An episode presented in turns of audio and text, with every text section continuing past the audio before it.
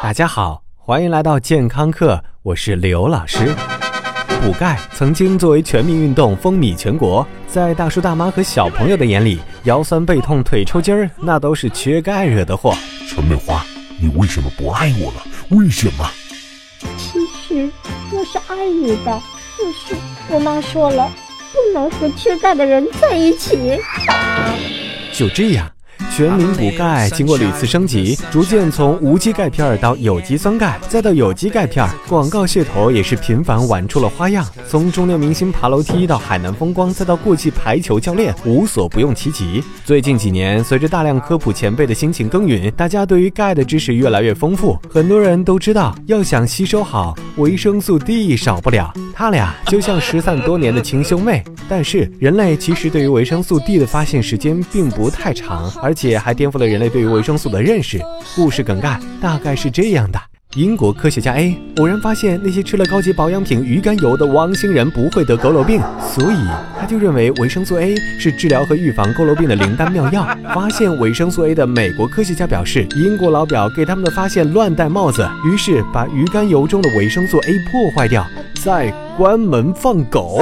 发现狗也没有得佝偻病，于是发现维生素 A 的科学家又发现了维生素 D，但最后却是发现维生素 D 可以在照射紫外线之后在体内自然合成的科学家拿到了诺贝尔奖，走上了人生巅峰。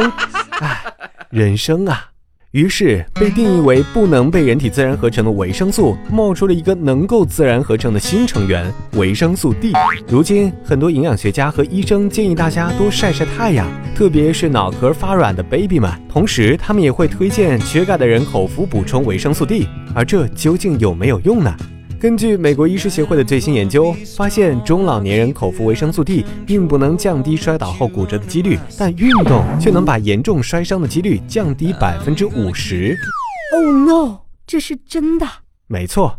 当我们在注意某些东西的好处时，往往觉得吃下它好处就能体现，但其实问题比我们想象的要复杂的多。但维生素 D 并非是一个坏东西。美国国家医学院和美国疾病预防服务工作组近期的多项研究都证实，维生素 D 对身体是有益的，但同时也有副作用。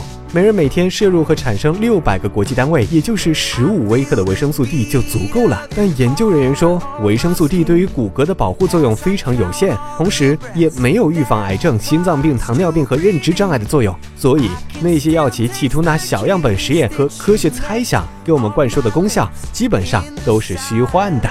而维生素 D 绝对不是一个无可挑剔的老好人，在临床试验中，过度摄入维生素 D 会有非常不好的副作用，因为维生素 D 是钙的好伙伴，不仅能促进食物中的钙在小肠吸收，还能让钙在肾小管被截流，同时能把骨骼中的钙激活来恢复血中的钙水平。所以，如果你维生素 D 吃多了，会提高血钙水平，甚至会在血管中留下钙沉淀，造成血栓，同时肾脏也会不堪重负，吸收不了的钙质。变成了晶莹剔透、美丽无瑕的肾结石。微克虽然是一个极小的单位，但维生素 D 摄入和产生如果超过一百微克，就会给身体带来风险。老师，什么样的人需要补充维生素 D 呢？专家建议。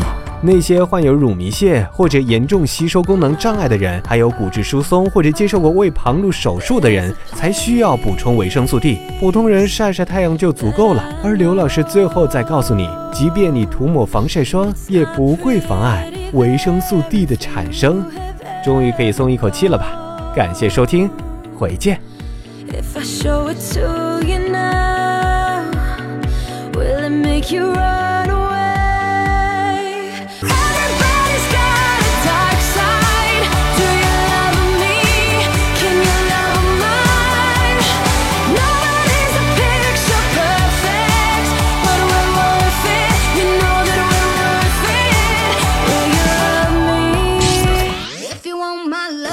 刘老师又回来了。